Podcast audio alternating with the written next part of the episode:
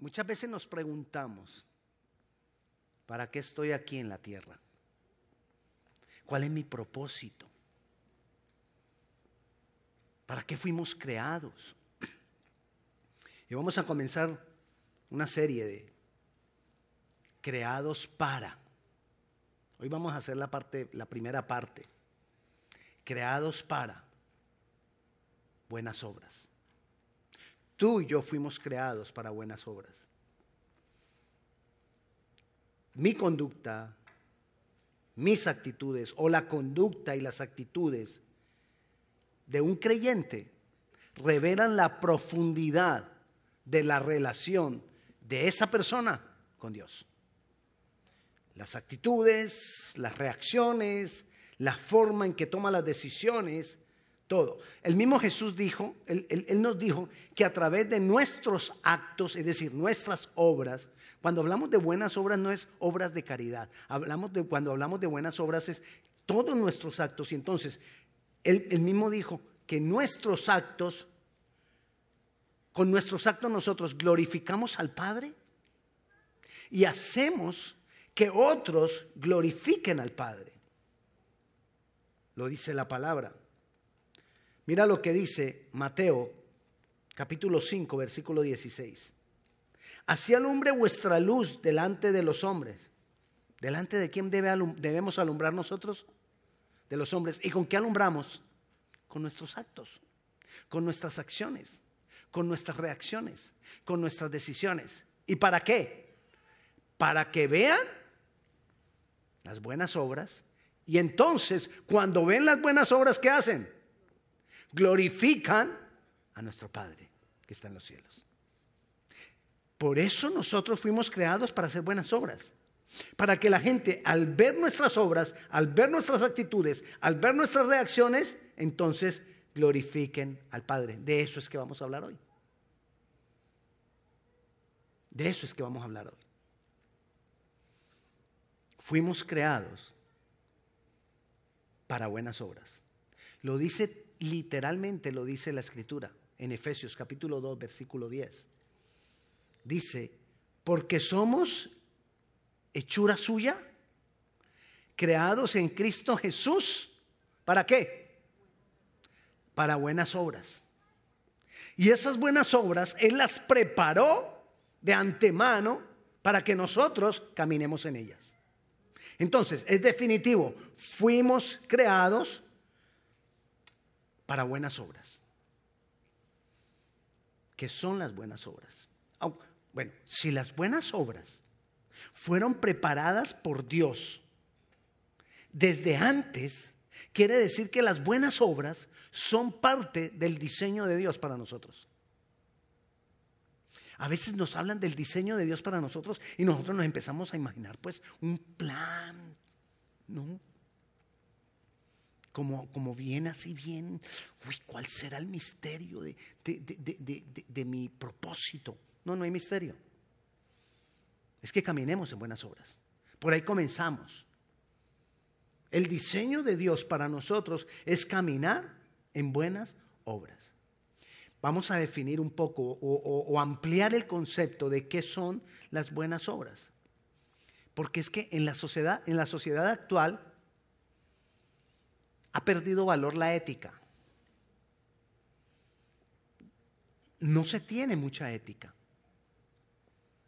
Mentimos con facilidad. La gente miente por obtener un trabajo o, por no perder un trabajo. La gente miente por ganar más dinero en un negocio. La gente miente por tener que pagar menos. Es decir, la gente miente por muchas cosas, como les decía, ha perdido valor lo que, lo que, lo que comúnmente llamamos ética. Y actuamos de acuerdo a lo que nos, mejor nos convenga. No importa que estemos yendo en contra de lo que es la ética, o de lo que es la voluntad de Dios, o de lo que es la palabra de Dios. No importa, el hecho es que me vaya bien.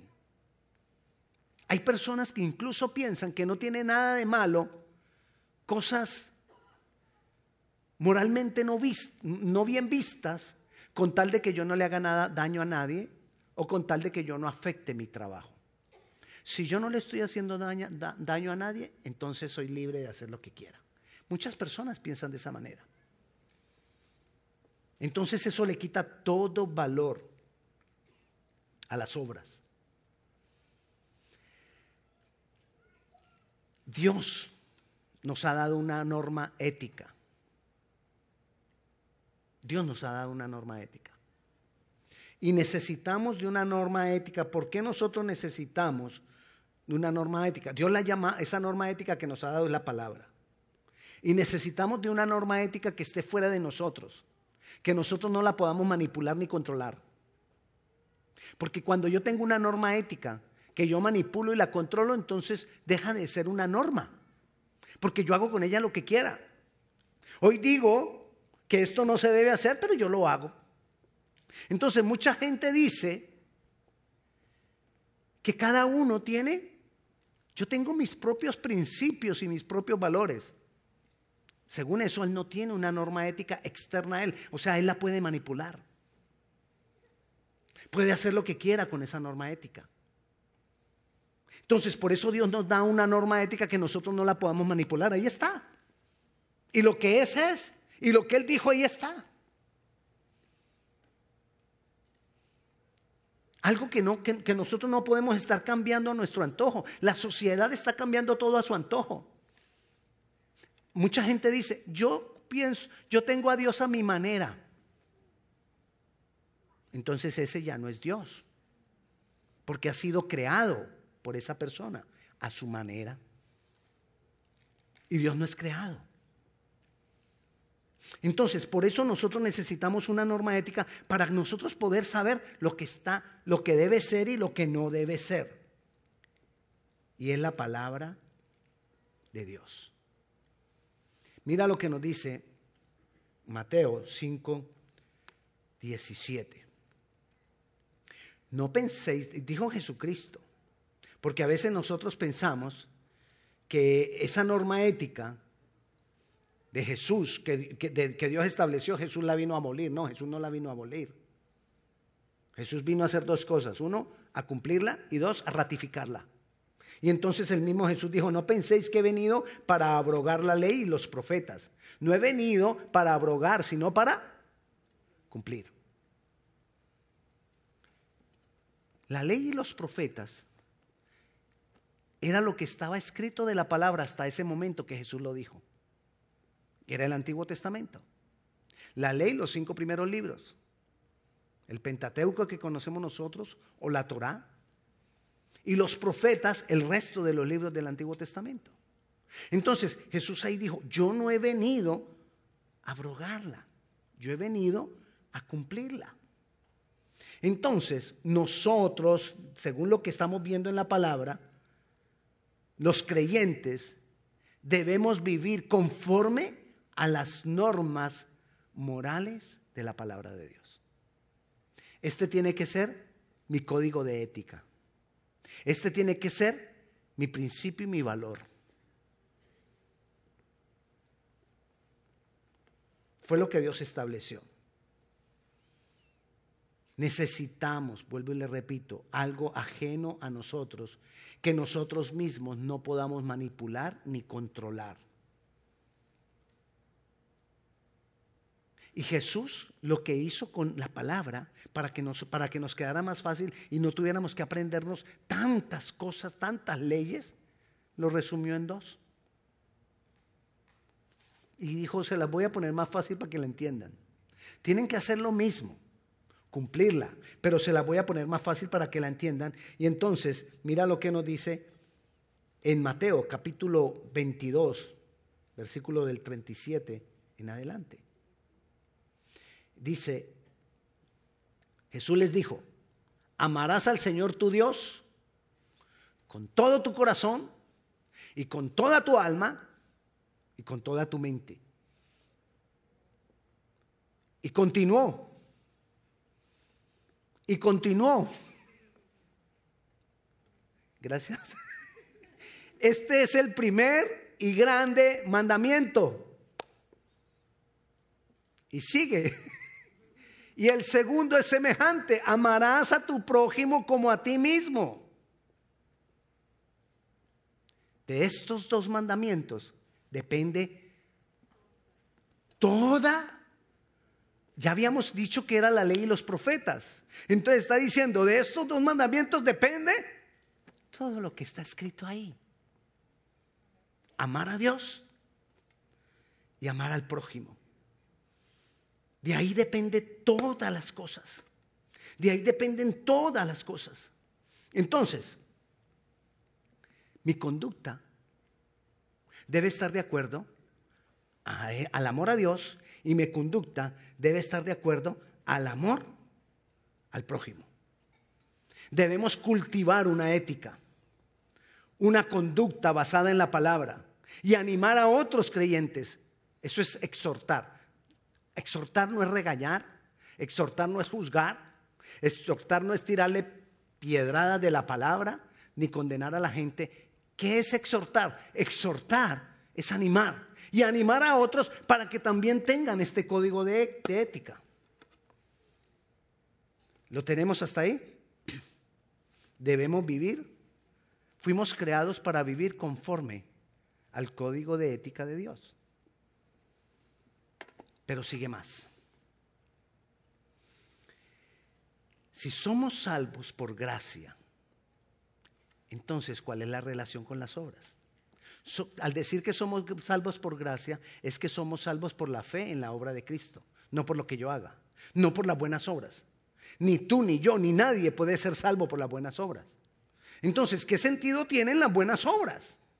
¿Qué sentido tienen las buenas obras si la salvación que yo obtengo va a ser no por las obras, no por la ley, sino por la gracia? Entonces,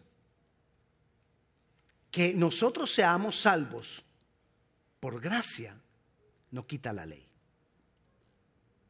Tenga eso claro, no quita la ley.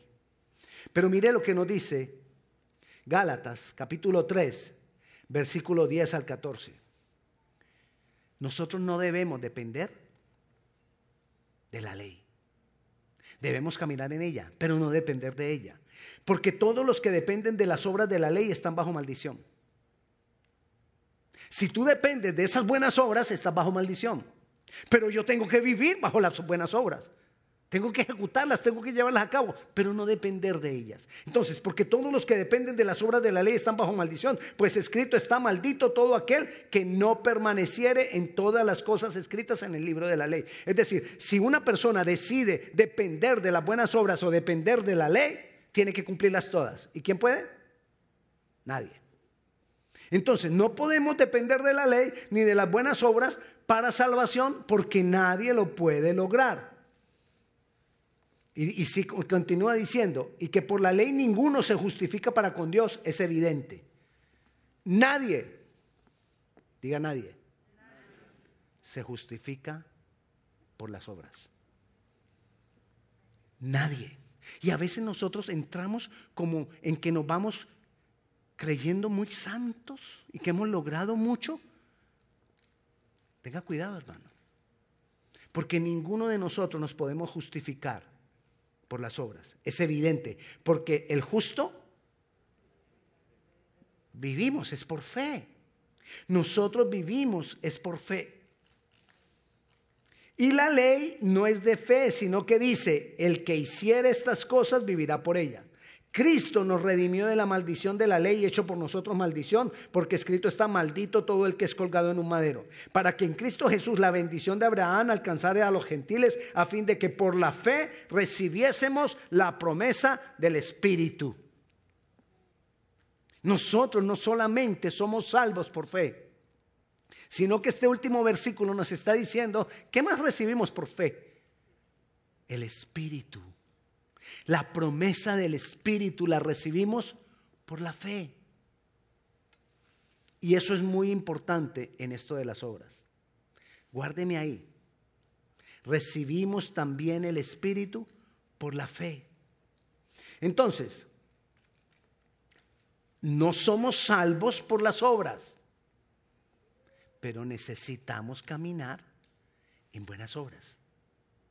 Porque fuimos hechos para caminar en ellas. No para salvarnos por ellas, pero sí para caminar en ellas. Mira lo que dice la palabra en Romanos 8:4.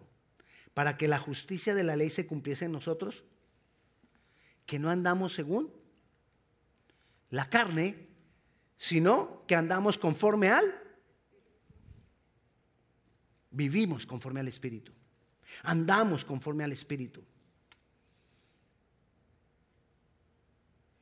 Entonces, ¿cuál es el propósito de la ley o de las buenas obras?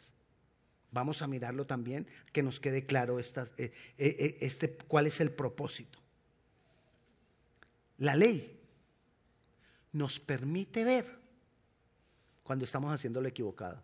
Porque si no hubiera ley, si esto no dijera, mentira es pecado, nosotros no estaríamos dándonos cuenta que estamos haciendo mal cuando pecamos, perdón, cuando mentimos.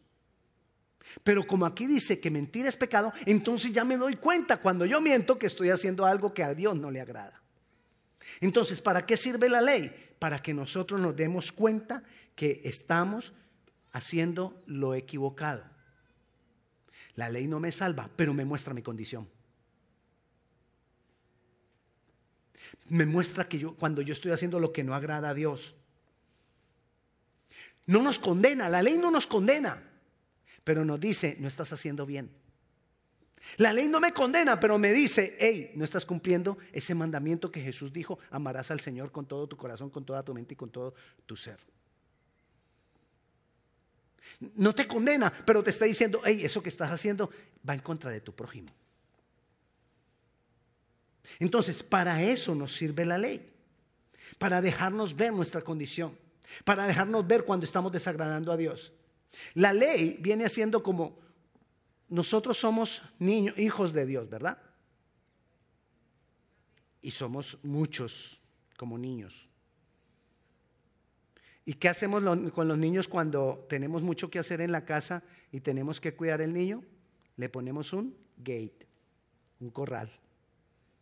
Y ponemos al niño en el corral para que el niño sepa hasta dónde llega.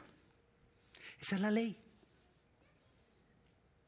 Algo que nos deja saber hasta dónde yo puedo llegar y hasta dónde no debo llegar. Para eso es la ley.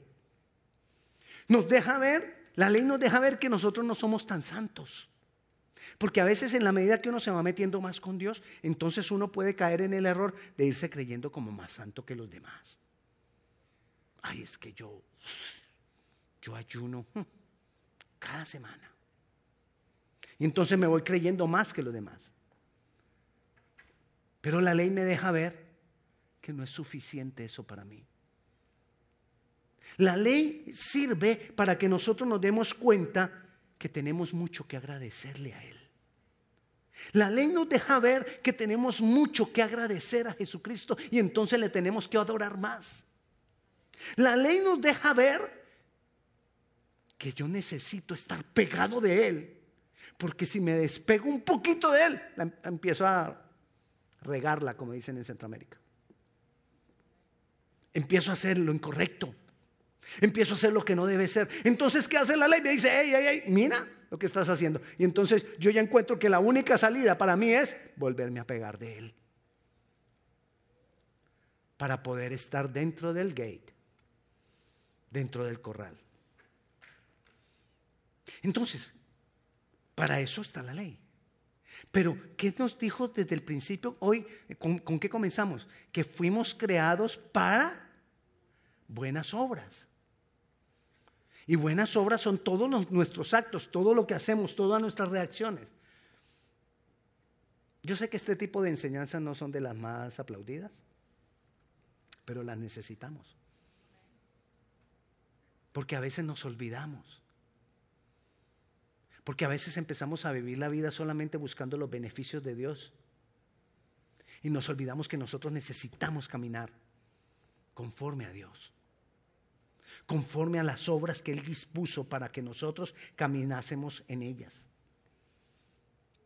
Mira lo que dice Mateo capítulo 5, versículo 19. De manera que cualquiera que, quebrare, que quebrantare uno de estos mandamientos, muy pequeños, y así enseña a los hombres, muy pequeño será llamado en el reino de los cielos. El que, mira lo que dice ahí, de manera que cualquiera que quebrante uno de estos mandamientos, según eso que dice ahí, ¿va al cielo o no va al cielo? Sí va. Porque dice que en el reino, o sea, si va, será llamado pequeño. O sea, la salvación no es por los mandamientos. La salvación es por la fe en Jesucristo. Pero yo necesito cumplir los mandamientos. Yo necesito amar a Dios. Yo necesito amar a mi prójimo. Y hay consecuencias allá en el reino. Cuando ya esté en el reino de mi Padre, va a haber consecuencias de todo esto. Y el, que, y, el, que haga, y el que lo enseñe equivocadamente o lo haga equivocadamente, entonces será llamado muy pequeño en el reino de los cielos. Mas cualquiera que los haga y los enseñe, este será llamado grande en el reino de los cielos. ¿Cómo quieres ser llamado tú en el reino de los cielos? ¿Grande o pequeño? Si quieres ser llamado grande en el reino de los cielos, necesitamos caminar en el propósito. Y uno de nuestros propósitos es que fuimos hechos para buenas obras. Para caminar en buenas obras que fueron dispuestas para nosotros desde el principio. Cuando dice que somos llamados grandes en el reino de los cielos, es cuando Jesús reine aquí en la tierra. Seremos llamados grandes. Pero también cuando Jesús continúe reinando, porque es que Jesús va a continuar reinando por siempre, cuando venga cielo nuevo, tierra nueva, todo eso, seremos llamados grandes aún en ese momento. La pregunta es, con lo que has escuchado hasta ahora, ¿te interesa caminar en buenas obras? No vas a ser salvo por ellas. Pero cuando tú caminas en las buenas obras, tú muestras si tu salvación es real. Porque hay un problema. La religión o la religiosidad. ¿Qué es la religiosidad? Es que nosotros hacemos una, nosotros no, una persona, usted diga yo no, yo no. Una persona puede hacer una cantidad de obras para Dios, pero no tiene a Dios. Eso es religiosidad. Entonces, en una casa, dice la palabra, puede haber instrumentos de honra e instrumentos viles, para usos viles. Es decir, en una, en una iglesia, otras iglesias, no esta, en una iglesia puede haber una persona o unas personas que están viviendo religiosidad, actos sin tener una relación con Dios. Yo tengo que tener cuidado. Ah, entonces yo no voy a hacer los actos para no confundir a nadie. No. Porque ¿quién verdaderamente tiene una relación con Jesucristo? Vamos a mirar ahora los actos las buenas obras para las cuales fuimos creados, comienzan a vivirse en nosotros. Porque para eso fuimos creados. Es decir, cuando tú verdaderamente conoces al Señor, tu vida comienza a cumplir el propósito. Y uno de los propósitos hemos visto es que fuimos creados para buenas obras. Tu vida comienza a caminar en el diseño de Dios. Y ya vimos que una de las partes del diseño de Dios es que fuimos hechos para caminar en buenas obras. Entonces, ¿qué es lo que va a hacer la diferencia en nuestras vidas? Miremos, si tú tratas de vivir por conceptos, esto es pecado, esto no es pecado, esto es pecado, esto no es pecado. Vale, pero puede ser religiosidad. Recuerda cuando leímos ahora en Gálatas, que yo le dije que me lo guardara ahí, ¿qué recibimos por fe, además de recibir la salvación por la obra de Cristo y, y la gracia? ¿Qué recibimos por fe? El Espíritu. Entonces, ¿qué pasa cuando yo verdaderamente me convierto al Señor? Recibo el Espíritu. Y entonces, ¿qué empieza a hacer el Espíritu? El Espíritu empieza a desarrollar en mi vida el que yo quiera caminar en buenas obras. Volvamos al niño con el gate. Entonces la ley es el gate, el corral. ¿Y vamos a tener toda la vida el niño en el corral? No. ¿Qué hacemos? Cuando el niño va creciendo, le quitamos el corral y solo le ponemos la puertica en las escaleras. Porque ya el niño va creciendo. Lo mismo pasa con esas cosas. Cuando yo voy creciendo en Dios, en el Señor, la ley no determina mis actos. Es el Espíritu. Porque voy creciendo es en el Espíritu. Ya no tengo que estar mirando qué es pecado y qué no es pecado. El Espíritu mismo en mí me lleva a no querer hacer eso. Ya no lo quiero hacer. Independientemente que sea pecado o que no sea pecado, ya no lo quiero hacer. Porque el Espíritu que está en mí, que me está vivificando, me está llevando a caminar en el propósito. Yo no camino en el propósito por querer caminar en el propósito únicamente. Yo camino en el propósito porque el Espíritu me lleva a caminar en el propósito. Entonces, yo voy creciendo y ya no estoy preocupado por la ley. Porque el mismo Espíritu muchas veces me va a decir, hey, cosas que no te dice la ley. Por ejemplo, hay situaciones que la ley no te dice nada de cuando llegues a la iglesia saluda al hermano. ¿Dónde dice eso? En ninguna parte. Y de pronto pasé yo. No lo saludaste. Y soy rearguido. Y voy y le digo, hermano, Dios te bendiga. Lástima que ahora ya no nos podemos dar abrazo, entonces toca el puñito. ¿no? Le doy el puñito. Porque no soy guiado por la ley, sino que soy guiado. ¿Por qué soy guiado?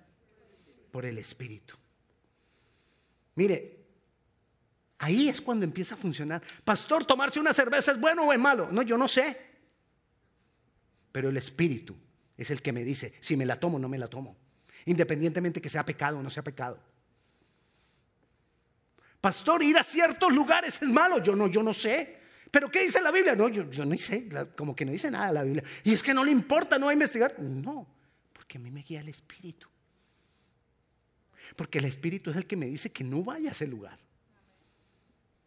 Porque el Espíritu es el que me dice lo que tengo que hacer y lo que no tengo que hacer. Porque estoy creciendo en el conocimiento del Señor. Y cuando yo crezco en el conocimiento del Señor, cuando yo crezco en el conocimiento del el manual de ética, entonces ya no voy a estar preocupado por eso, porque el Espíritu es el que obra en mi vida. Recuerda, aún cuando yo estoy mal, el Espíritu también me dice, hey, estás mal, pecaste, arrepiéntete. Tú puedes conocer mucho la palabra, pero si el Espíritu no es el que te guía, tú no te arrepientes. Y conoces lo que es pecado y no es pecado. Recuerda al publicano el, fariseo y el publicano. El publicano era el pecador. El fariseo era el que conocía la palabra y los dos llegaron al templo. Los dos estaban en el templo. Pero uno estaba en una sincera entrega a Dios, el otro no. El fariseo estaba mal. Ay, yo diezmo, yo ayuno, yo oro, yo no soy como ese publicano, pecador. Jesús de cuál habló que estaba mal. El que ayuna, el que ora, el que hace todo eso. Yo no estoy diciendo, no me malinterprete, que no tenemos que ayunar ni que no tenemos que orar. No, no antes lo espero todos los martes y los jueves en la oración y los sábados, el, el segundo sábado de cada mes en el ayuno. Lo que te estoy diciendo es que depender de eso no nos garantiza lo que nos garantiza que estamos haciendo la obra del Señor es Dependencia de la palabra, dependencia de una comunión con Jesús, dependencia de ir creciendo en que el Espíritu de Dios cada día se manifieste más y más en nuestras vidas para cumplir el propósito y caminar en buenas obras. No es por conceptos en la mente. Necesito. Ni, ni, siquiera es por un fuerte deseo de agradar a Dios. Comienzo con un fuerte deseo de agradar a Dios. Pero necesito la vida del Espíritu. La necesito. Porque el Espíritu es el que me da la convicción La fe viene por el oír. ¿Y el oír? No. Y el oír por la palabra. Nos saltamos ese por la palabra. Es decir, la fe viene por oír. Y voy a poder oír, es decir, escuchar, que tenga convicción, que se haga vida en mí, por la palabra vivificada por el Espíritu. Porque volvemos a lo mismo, mucha gente se cree, la sabe y no ha producido la clase de fe de la que estamos hablando. Porque necesitamos la convicción del Espíritu. Como le decía ahora, hay momentos en que no podemos explicar qué tiene de malo fumar. ¿Qué tiene de malo hablar con groserías? ¿Qué tiene de malo gritar a otros? ¿Qué tiene de malo juzgar a otros? ¿Qué tiene de malo ir a ciertos lugares? ¿Qué tiene de malo compartir con ciertas personas? No podemos explicar qué tiene de malo eso. Pero hay momentos que hay un fuerte celo y una fuerte convicción en nosotros que te dice, no lo hagas. El Espíritu. Nosotros necesitamos del Espíritu para caminar en buenas obras. ¿Quieres caminar en el diseño de Dios? Necesitamos caminar en buenas obras. Que venga un profeta y te ponga el título. Esta noche, caminando en el diseño de Dios, wow, vamos a ver qué es lo que nos va a decir el profeta. Pero cuando nos dicen estas cosas que están ahí en la palabra, hey, ¿quieres caminar en el diseño de Dios? Camina en buenas obras. Deja la gritería. Deja de estar mintiendo. Deja de estar haciendo cosas escondidas. Deja de estar haciendo lo que no debes. Deja de estar manipulando la palabra a tu antojo. Porque lo hacemos. Eso es caminar en el diseño de Dios. No es lo único, pero es parte de caminar en el diseño de Dios. Entonces, procuremos esto. Cuando viene la convicción por el Espíritu de algo que yo no debo hacer, esa convicción viene con la fuerza para dejarlo de hacer. Y no solamente viene con la fuerza, viene con el valor. ¿Alguna vez has establecido la diferencia entre fuerza y valor? La fuerza es la capacidad para dejarlo hacer. ¿Y el valor? Porque valor tiene que ver con cantidad. Si vamos a eso. Valor tiene que ver con principios. ¿No, ha visto que a veces le preguntan a usted, ¿cuáles son tus valores? Tiene que ver con principios. Entonces, no solamente te da la fuerza para dejar algo, de hacer algo, sino que te lo establece como un principio no solo no lo voy a dejar, no solo lo voy a dejar de hacer ahora, sino que además ya no lo voy a hacer más. Porque se establece como un valor, como un valor para mi vida. Eso trae la convicción, fuerza, valor. Cuando viene la convicción por el Espíritu Santo no solamente te da poder, te da fuerza, te da valor, sino que también te da el gozo de que cuando, wow, lo logré, estoy feliz, porque dije que no iba. Quizás tuviste que renunciar a algo, quizás tuviste que dejar algo que tu carne apetecía, que a tu carne le agradaba. Y en el al momento, al primer, primer instante, qué tristeza, qué dolor. Pero después viene el gozo. ¡Wow! Lo hice. Estoy agradando a mi Señor. Estoy agradando a mi Dios. Entonces, vayamos concluyendo. Dios nos creó para qué? Para andar en buenas obras. Según eso, si Él creó, y Él creó esas buenas obras de antemano, entonces eso es parte del diseño de Dios. Pero para que nosotros podamos andar en esas buenas obras, primero, no podemos depender de las obras, sino que tenemos que depender de Jesús. Porque Él dijo que nosotros somos como el pámpano y Él es la vid. Y separados de Él. ¿Y qué es nada? Nada. Nada funciona. Podemos tener religiosidad pero nada en la vida de, de, Jesús funciona. Nada en la vida del cristiano verdadero funciona. Entonces, para poder caminar en las buenas obras, ¿qué son las buenas obras? No es solamente, no es solamente, es decir, sí debemos ayudar al necesitado, hacer obras de caridad, pero no conformarnos con las obras de caridad, porque las obras de caridad también confunden. ¿Qué hacíamos, qué hacíamos nosotros muchas veces o qué hace, qué hace mucha gente? en diciembre hagamos obras de caridad y lavamos esta conciencia. Para que comencemos el año nuevo bien. ¡Wow! Santos. Bendijimos tantos hogares. ¿Y el diario vivir?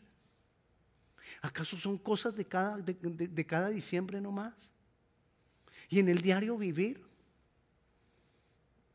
dañando a las personas que están cerca, pero llevando, eh, haciendo obras con los, que, con los que están lejos. No puede ser.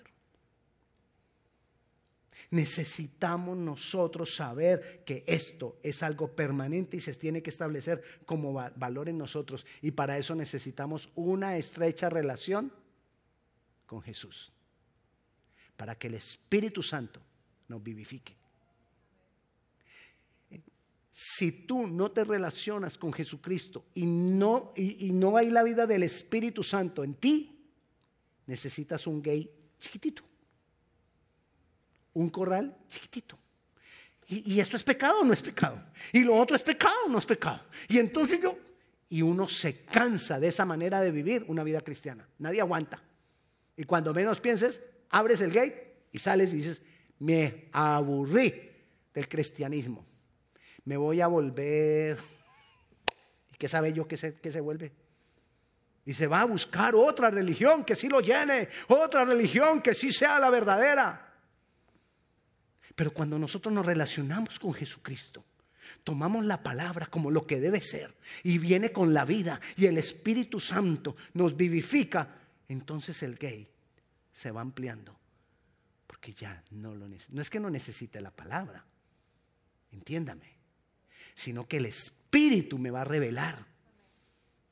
Y no necesito estar buscando cada ratico qué es pecado y qué no es pecado, no. El Espíritu mismo da testimonio a mi espíritu de lo que es pecado y de lo que no es pecado. Cosas que a veces no vas a poder explicar. Hermano, ¿y usted por qué, por qué no vino a, tal situación que, que hicimos allá en... No le digo dónde. Hicimos una fiesta y usted no llegó. Usted no puede explicar por qué. Pero el Espíritu le dijo que no fuera. ¿Lo tiene? No le estoy diciendo que todas las fiestas son malas. Usted me está entendiendo, ¿verdad? Y si no me entendió, pídale. si no, entonces vuelva a escucharlo, porque el Señor se lo va a revelar. Vamos a orar. Señor, te damos honor, te damos gloria.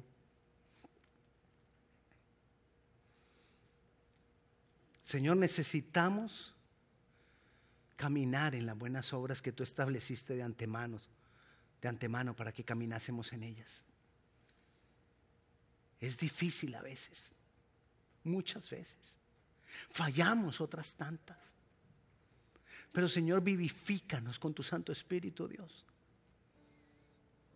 Que esa gracia con que, con que tú nos has salvado, Señor, también nos dé, oh Dios, el poder para lograr caminar en las buenas obras.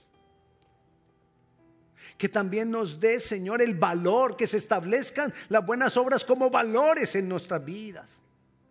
Danos el gozo de obedecerte, Señor. Danos el gozo de, de, renunciar a cosas. Danos el gozo de decirle no a otras tantas. Danos el gozo de serte fieles. Porque tú has sido fiel, Señor.